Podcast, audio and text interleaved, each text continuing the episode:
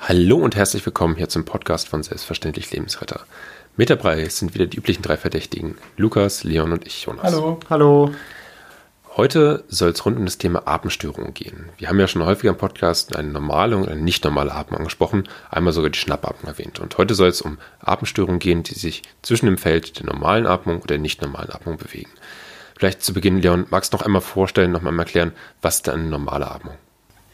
Sehr gerne. Also die normale Atmung setzt sich auf verschiedenen Parametern zusammen. Einerseits die Atemfrequenz, die liegt im normalen Bereich so ja, je nachdem, wo man guckt, in welchen Lehrbüchern so zwischen 12 und 18, 12 und 16 Mal pro Minute. Ähm, dann eben eine Regelmäßigkeit, ne? also jeder, der jetzt zu Hause vielleicht sitzt und zuhört, der kann mal selber ähm, bei sich darauf achten, so wie er jetzt atmet, das ist normal. Ne? Also, also regelmäßig und nicht dreimal und dann eine halbe Minute nicht mehr oder sowas. Und äh, der dritte Punkt ist eben die Tiefe. Man sagt, so ein durchschnittlicher Erwachsener, der hat ungefähr 500 bis 600 Milliliter Atemzugvolumen. Ja, das kann man sich natürlich jetzt äh, schlecht abmessen, aber wenn man, wenn man jetzt jemanden die Atmung kontrolliert, zum Beispiel, wenn man sieht, der Brustkorb hebt sich, das sind ungefähr dann normales Atemzugvolumen. Also das sind die drei Parameter, die man sich da anschaut. Im Prinzip so wie jeder jetzt zu Hause sitzt oder atmet. Genau. Und Lukas, magst du uns direkt mal eine Atemstörung vorstellen, bei der es nicht so ist? Ich denke, wir können da einfach mal mit der Hyperventilation anfangen. Die Hyperventilation ist ja eine Atemstörung, die eigentlich jeder schon mal gehört hat oder auch gesehen hat, vielleicht sogar schon mal selbst erlebt hat. Als Hyperventilation erstmal bezeichnet sich grundsätzlich eine unphysiologisch, also unnormale, vertiefte oder beschleunigte Atmung. Und dazu kommt es eben zu einer Reduktion oder Verminderung von dem CO2 im, in der Atemluft, beziehungsweise dann halt auch im Blut, was dann aufgenommen wird wenn wir das überlegen, was Leon eben gerade gesagt hat, wir haben meistens eine regelmäßige Atmung, die aber sehr schnell ist. Das heißt, die Atemfrequenz von meinetwegen 18 pro Minute wird deutlich überschritten und entsprechend kann oder, oder alternativ kann die Atemtiefe von den 500 Millilitern pro Atemzug eben auch deutlich vertieft werden. Also das sind die zwei Sachen, die eben gestört sein können dabei. Das hört sich dann ungefähr mal so an. nur als Beispiel. Genau, als Beispiel oder dann natürlich auch in dem von uns produzierten Video, wo man sich das Ganze nochmal ganz gut angucken kann. Das kommt dann später. Ja, genau. Ja, ursächlich dafür, wenn wir jemanden so antreffen, sind es meist psychische Auslöser. Also das ist die wirklich häufigste Ursache dafür. Das kann zum Beispiel sein aufgrund von Aufregung. Aufregung ist immer so ein Paradebeispiel, was wir bei unseren Erste-Hilfe-Kursen auch irgendwie sagen. Irgendwie ein Konzert von dem Lieblingsdarsteller, von dem Lieblingsinterpreten, der natürlich jetzt in meine Stadt kommt und ich sehe das gerade und möchte, habe die Konzertkarten bekommen. Also zum Beispiel Justin Bieber. Ja, das ist natürlich. Hochaktuell bei mir. Ja, natürlich. Äh, also ich meine, da ist Leon natürlich äh, sehr aufgeregt gewesen, als er das gesehen hat. Dann, was auch sein kann, Wut, sich in Rage reden, also da wirklich dann ja, aus sich rauskommen und so sich richtig reinsteigern. Also das kann dazu führen. Aber auch Angst und Panik oder Stress, Stress von der Klausur. Prüfungssituation. Prüfungssituation. ja, ja. Ne, also das auf jeden Fall. Oder halt auch Existenzgründe, wenn, wenn da irgendwie so eine richtig schicksalhafte, schlechte Nachricht kommt. Das sind so Situationen, in denen man ja in eine Hyper Hyperventilation halt kommen kann. So plötzlich auftretende Ereignisse. Genau, damit sprichst du schon unterschiedliche Formen an. Zwei Stück gibt es da eben diese akut einsetzende, diese plötzliche Hyperventilation oder dann eben die chronische Hyperventilation, die wir jetzt aber nicht weiter behandeln, weil das eher etwas ist, was in der Klinik dann vorkommt und zu einer ersten Hilfe keine Relevanz hat. Die Leute kennen es ja dann schon. Richtig. Also dazu einfach der Vollständigkeit halber, es gibt auch noch andere Ursachen von einer Hyperventilation, die eher organische Ursachen haben, zum Beispiel Tumorleiden oder eine Hirnhautentzündung, ein Asthma, Sauerstoffunterversorgung, Fieber. Also es gibt viele Ursachen, die auch dazu führen können, aber die, von der wir jetzt eigentlich immer sprechen, das sind die ja, psychischen Auslöser. Und wie kann man das vielleicht außer der Atmung noch erkennen? Also gerade so Distanz ähm, ist ja manchmal ein bisschen schwer, gerade wenn es laut ist draußen, da was zu erkennen. Ja, also gerade weil eben diese psychischen Auslöser ja häufig ursächlich sind, ähm, sieht man sowas den Leuten oft ja auch an. Ne? Also den Gemütszustand. Jemand ist extrem auf, aufgeregt, läuft vielleicht hin und her oder ähm, äußert vielleicht seine Aufregung natürlich auch. Also das ist natürlich was, was man oft eben sehen kann. Ähm, wenn die Hyperventilation jetzt ein Stück weit besteht. Also jetzt äh, einfach schon vielleicht so 30 Sekunden, eine Minute, variiert von Mensch zu Mensch, kommt es eben auch zu Kribbeln in den Fingern, Spitzen, in den Zähnen äh, und um den Mund herum. Das ist natürlich nichts, was wir von außen direkt sehen können, aber was die betroffene Person eventuell äußern könnte. Äh, und was man dann sehen kommt, da äh, kann, was äh, auftritt, wenn das Ganze noch ein bisschen weiter fortgeschritten ist, sind so Mund Muskelkrämpfe. Ja, dabei ist es so, dass sich eben zumindest bei der oberen Extremität und den Armen die äh, Beugemuskulatur der Streckermuskulatur überwiegt und äh, da kommt es zu einer charakteristischen Körperhaltung, nennt man Pfötchenstellung. Ja, ähm, das kann man vielleicht einfach mal bei Google eingeben, da kann man das ganz gut sehen, weil es ein bisschen schwer zu beschreiben. Ja, aber wie, wie so Pfoten ähm, werden dann die Hände eben quasi eher dem Körper entgegengebeugt. Ähm, wo der, bei die Arme eben auch äh, gebeugt sind oder angebeugt sind und äh, das sind eben so Muskelkrämpfe, die äh, eben dabei auftreten können. Und im weiteren Verlauf kann es eben auch so äh, zu äh, Schwindel kommen, es kann dazu kommen, dass den Leuten so schwarz vor Augen wird, den Betroffenen äh, und dass sie auch so natürlich Angstgefühle irgendwann entwickeln, weil sie merken, okay, ich bin diese Situation gerade selber nicht mehr her, weil ähm, die sind dann oft eben in einem Zustand, was sie jetzt nicht mehr kontrollieren können. Ne? Also äh, es kann durchaus sein, dass die Betroffenen dann das Gefühl haben, ich kann, äh, ich komme aus der Situation alleine jetzt nicht mehr raus. Und wie kann man ihnen dann helfen? Also was sind so konkrete Maßnahmen, die man machen kann? Also das Schöne bei der Hyperventilation für uns als Ersthelfer, sage ich mal, ist eben, dass wir hier wirklich die Möglichkeit haben, die Ursache zu behandeln. Das ist ja eigentlich, bisher hatten wir keine Situation besprochen, wo man das wirklich machen kann. Ja, ähm, hier können wir jetzt wirklich sagen, okay, meinetwegen jemand ist äh, in einer Klausursituation und fängt an zu hyperventilieren oder wartet gerade drauf, vom Prüfer aufgerufen zu werden und fängt an zu hyperventilieren, dass man die Person vielleicht erstmal als erste Maßnahme aus der Situation rausholen kann. Vielleicht aus dem Gebäude ähm, gemeinsam mit der Person rausgeht, und das ist schon mal quasi so eine erste Maßnahme, ähm, dass man versucht, diese Ursache zu beseitigen. Dafür muss man natürlich erstmal herausfinden, was ist die Ursache. Also Aber das ist eine, finde ich, eine der wichtigsten Maßnahmen, die du gerade genannt hast. Ich meine, wir kommen jetzt gleich nochmal zu einer spezielleren, aber aus der Situation rausnehmen. Ne? Also, und da finde ich einfach, äh, bei der Person sein, die Person ansprechen, Körperkontakt herstellen, erstmal ein Vertrauensverhältnis aufstellen und dann halt auch schnellstmöglich erkennen, warum hyperventiliert, was ist dieser psychische Auslöser und da, wie du gesagt hast, rausholen aus der Situation, ablenken und das ist schon eine wahnsinnig wichtige Maßnahme und da merkt man einfach, wie wichtig die psychische Betreuung in einer solchen Situation einfach ist. Insbesondere eben bei dieser Hyperventilation, weil wie gesagt, wir können die Ursache beseitigen. Ja? Und äh, das ist eben einfach für uns eine komfortable Situation, weil wie gesagt, wann können wir das schon mal? Das ist ja in den seltensten Fällen der Fall. Ja, und deswegen äh, ist das für uns eigentlich eine, ich sag mal, gute Erste-Hilfe-Situation, weil man hat eben viele Möglichkeiten da, also für uns als Erster, für man nicht jetzt, weil man hat äh, natürlich die Möglichkeit, da jetzt wirklich auch gut zu helfen. Und ich muss auch sagen, das ist wirklich fast so die einzige Störung der Ersten Hilfe, wo ich wirklich offen diskutieren würde, ob es immer notwendig ist, einen Notruf abzusetzen. Also würde, würde ich ganz klar nein oder, sagen. Genau, also genau, ich würde definitiv sagen, wenn die Person aufhört zu hyperventilieren und mir sagt, die Symptome, die sind weg, mhm. ja, und ähm, ich auch den Eindruck habe, okay, wenn ich jetzt weggehe, fängt sie nicht wieder direkt an zu hyperventilieren, sondern die ist jetzt erstmal damit durch, würde ich keinen Notruf absetzen.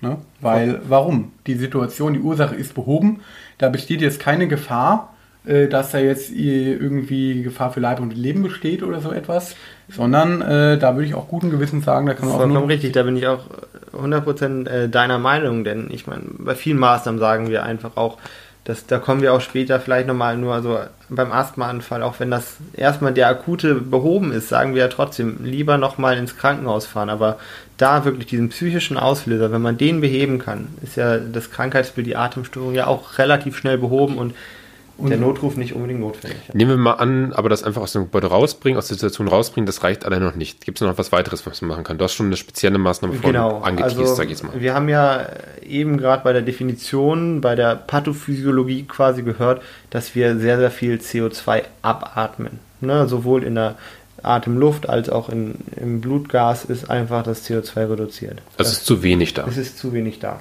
Das heißt, das, was wir machen müssen, ist im Endeffekt wieder die Rückatmung vom CO2. Wir müssen quasi das Blut wieder mit CO2 anreichern. Und da gibt es eine ganz einfache Möglichkeit. Äh, ich nehme meine Hände vor den Mund und atme quasi in meine geschlossenen Hände vom Mund ein und aus. So sozusagen, dass man seine verbrauchte Atemluft wieder ein bisschen einatmet. Ja, genau so ist es. Wenn wir jetzt einfach überlegen, was in der Atemluft drin ist, sind ja ungefähr 21% Sauerstoff. Wenn ich jetzt ausatme, sind es 17% Sauerstoff und 4% CO2.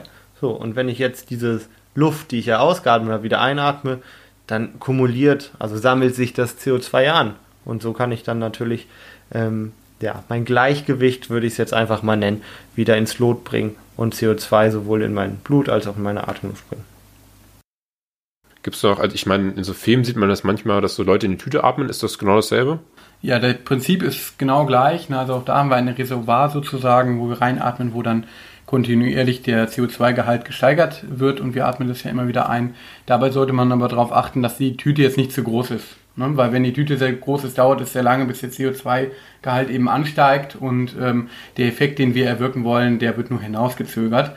Deswegen sollte man entweder eine kleine Tüte zum Beispiel vom Bäcker oder sowas nehmen oder wenn man eine sehr große Tüte hat, kann man die auch einfach quasi so klein sich machen, äh, äh dass äh, quasi ähm, das Reservoir äh, auch klein genug ist, dass dieser Effekt äh, eben schnell einsetzt. Aber prinzipiell. Aber die Brötchen, genau natürlich die Brötchen vorher rausnehmen und auch die Krümel vorher ausschütteln, ja, nicht, dass dann gleich irgendwie man sich verschluckt oder so. Genau, das ist ein sehr, sehr guter, wichtiger Hinweis. Definitiv, die Tüte sollte leer sein und äh, sauber am besten natürlich. Was übrigens auch ein guter Tipp ist an dieser Stelle, wenn man sowieso einmal Handschuhe dabei hat, dann kann man auch quasi diese Handschuhe als Reservoir nehmen. Ne? Mhm. Weil, ähm, also ich würde als Ersthelfer jetzt nicht meine Hände unbedingt der Person vor, vor das Gesicht halten, vor den Mund, weil das kann ziemlich schnell unangenehm werden. Also würde ich, wie du gerade gesagt hast, Lukas, die Hände vom Betroffenen nehmen oder dass er selber seine Hände nimmt.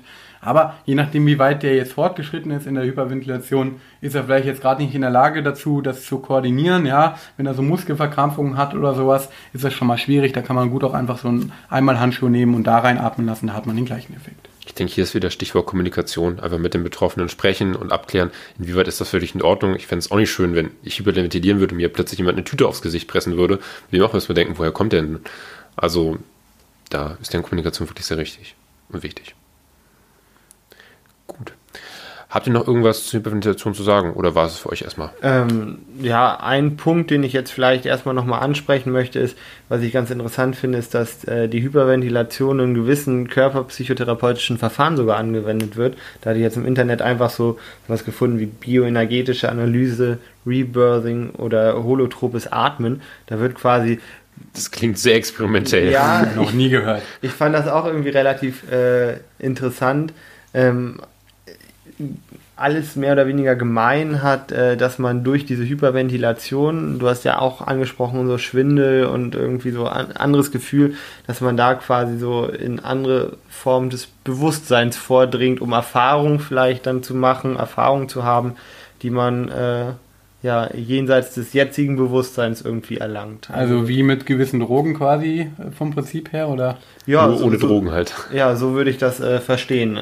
Wo ich aber ganz klar sagen muss, das sind ja alles Therapieverfahren, die natürlich dann unter Anwesenheit von äh, entsprechenden Therapeuten dann auch durchgeführt werden. Also ich würde jetzt nicht auf die Idee kommen, alleine in meiner Wohnung zu sitzen und dann irgendwie zu hyperventilieren, bis ich selbst nicht mehr aus der Situation rauskomme. Also das würde ich, glaube ich, nicht so empfehlen. Aber das ist ein gutes Stichwort, wo du das jetzt sagst, äh, kommt mir das mit, den, mit dem Tauchen in den Sinn. Ja? Ah, also es gibt, ja, es gibt Leute, die ähm, ja, also Apnoe-Taucher machen das halt so ein bisschen äh, professionell, sage ich mal. Da ist ja auch immer, sind ja auch immer ärztliche Betreuer oder äh, medizinische Begleiter dabei, äh, dass sie eben hyperventilieren, bevor sie eben tauchen, weil wenn ich hyperventiliere, dadurch, dass ich eben CO2 abatme, ähm, kann ich eben länger quasi Luft anhalten, ohne atmen zu müssen. Ja? CO2 weil, ist halt der Genau. Stärkste CO2, Atemantrieb. Genau. Der CO2 ist der stärkste ja. Atemantrieb, den senken wir herab, dann dauert es länger, bis ich das nächste Mal atmen muss. Bis mein Körper mir sagt, dass ich das nächste Mal atmen sollte. Genau. Ne, also, dass ich quasi dieses dieser, diesen Atemreiz, der, der mich irgendwann zwingt zu atmen, wenn ich jetzt die Luft anhalte, dass der eben zu einem späteren Zeitpunkt kommt. Ja. Und ähm, das machen sich ja teilweise auch Hobbytaucher oder der eine oder andere Jugendliche vielleicht, äh, der das im Internet mal gelesen hat, zunutze, wenn man vielleicht irgendwelche äh, Mutproben macht oder einfach mal einen Wettkampf, wer kann länger die Luft anhalten, wer kann länger unter Wasser bleiben. Und äh, das ist eben ziemlich gefährlich, deswegen würde ich äh, auch da die Empfehlung aussprechen, dass man das eben nicht machen sollte. Wenn man nämlich hyperventiliert, ähm, dann eben meinetwegen unter Wasser taucht und äh, die Luft eben anhält, da ist die Gefahr, dass man eben einfach, ohne dass man den Atemreiz hat, dann einfach bewusstlos wird, weil eben der Sauerstoff fehlt, aber der Körper nicht gemerkt hat, dass der Sauerstoff fehlt, quasi. Ne? Und dann äh, ist eben die Gefahr, dass man bewusstlos wird und wenn man dabei unter Wasser ist, dann ist da natürlich die Gefahr gegeben, dass man ertrinkt. Ja, gerade wenn man das auch noch alleine machen sollte, irgendwie in irgendwelchen offenen Gewässern, wo keine Personen sind. Also muss man wirklich aufpassen. Genau, das vielleicht als kleinen Exkurs äh, und äh, einfach, dass, äh, wenn euch dann mal sowas widerfährt oder jemand das anspricht, das sollte man tunlichst vermeiden.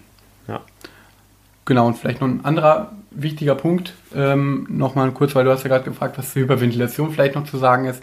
Da wollte ich nochmal ganz kurz auf die psychische Betreuung eingehen, weil Lukas, du hast ja vorhin gesagt, äh, ne, wenn ich die Person aus der Situation raushole, das ist schon psychische Betreuung, aber man kann natürlich auch unterstützend quasi Atemanweisungen geben. Das ist ja auch immer noch eine gute Möglichkeit, um eben so eine Atemstörung in den Griff zu bekommen und das ist ja auch Stichwort psychische Betreuung. Also neben dem Beruhigen eben auch vielleicht mit der Person mitatmen. Also dass ich bei der hohen Frequenz einsteige und gemeinsam versuche, in einen normalen Frequenzbereich zu kommen und mhm. äh, dass die Person einfach langsam ihre Atemzüge ähm, Frequenz reduziert. Da ganz kurz eine Möglichkeit, wie man es noch mitmachen kann, wenn ich eh hinter der Person sitze, die Person auf den Boden gebracht hat in ein schönes Setting, irgendwie auch mit Ein- und Ausatmen, die man mit den Händen über den Rücken streicht und damit dann quasi auch so ein Gefühl gibt, einatmen, ausatmen, sind äh, Möglichkeiten, die man machen kann. Natürlich sollte da vorher ein Vertrauensverhältnis mit der Person bestehen, mit der betroffenen Person. Und genau, eine und Möglichkeit. Grundsätzlich würde ich die Person auch immer zu Boden bringen, weil es kann natürlich passieren. Also der normale Ausgang einer Hyperventilation ist irgendwann eine Bewusstlosigkeit. Mhm. Wenn man so will, ist das so der äh, Mechanismus, der Schutzmechanismus vom Körper, ja. Also mein CO2 ist irgendwann so niedrig, ähm, dass ich bewusstlos werde im Endeffekt, ja, weil die Durchblutung vom Gehirn halt nicht mehr gewähr, äh, gewährleistet ist im ausreichenden Maße und dann, reduzi dann reduziert sich natürlich automatisch die Atemfrequenz mhm. und die Person würde vermutlich irgendwann auch wieder zu Bewusst zum Bewusstsein kommen. Ähm, aber weil da diese Gefahr eben ge ge gegeben ist, würde ich die Person immer auf den Boden bringen, weil wer tief sitzt, kann nicht tief fallen. Ja? Das heißt, wenn sowas passiert, dann ist die Gefahr reduziert, dass die Person sich vielleicht noch eine Kopfverletzung mhm. zuzieht oder Schädelhirntrauma oder dergleichen. Eine ganz kurze Sache noch, äh, die ich gerne noch ergänzend hinzubringen will. Ich habe ja vorhin über Ursachen gesprochen, ganz kurz. Wir werden ja noch auf weitere Atemstörungen zu sprechen kommen und ähm, die meisten Atemstörungen sind selten komplett isoliert. Das heißt, wenn wir einen Asthmaanfall haben, kann der irgendwann in eine Hyperventilation übergehen wenn wir ein Fremdkörpergeschehen haben. Auch das kann nach Behebung des Fremdkörpergeschehens, wenn entsprechend der raus ist, kann es in eine Hyperventilation übergehen.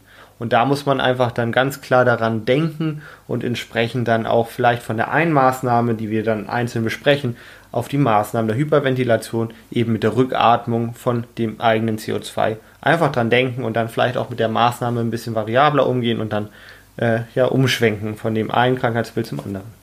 Okay. Wenn du schon so schön darin hinleitest, würde ich noch gleich, oder ich würde euch einmal gerne darum bitten, noch einmal ganz kurz zusammenzufassen, was Hyperventilation ist und was man dagegen macht. Vielleicht so in ein, zwei, drei Sätzen.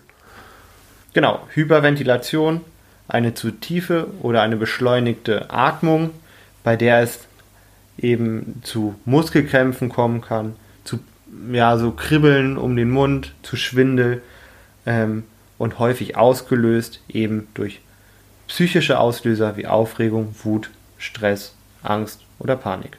Als Ersthelfer ist die wichtigste Maßnahme die psychische Betreuung. Wir können die Person aus der Situation herausholen und somit die Ursache beseitigen.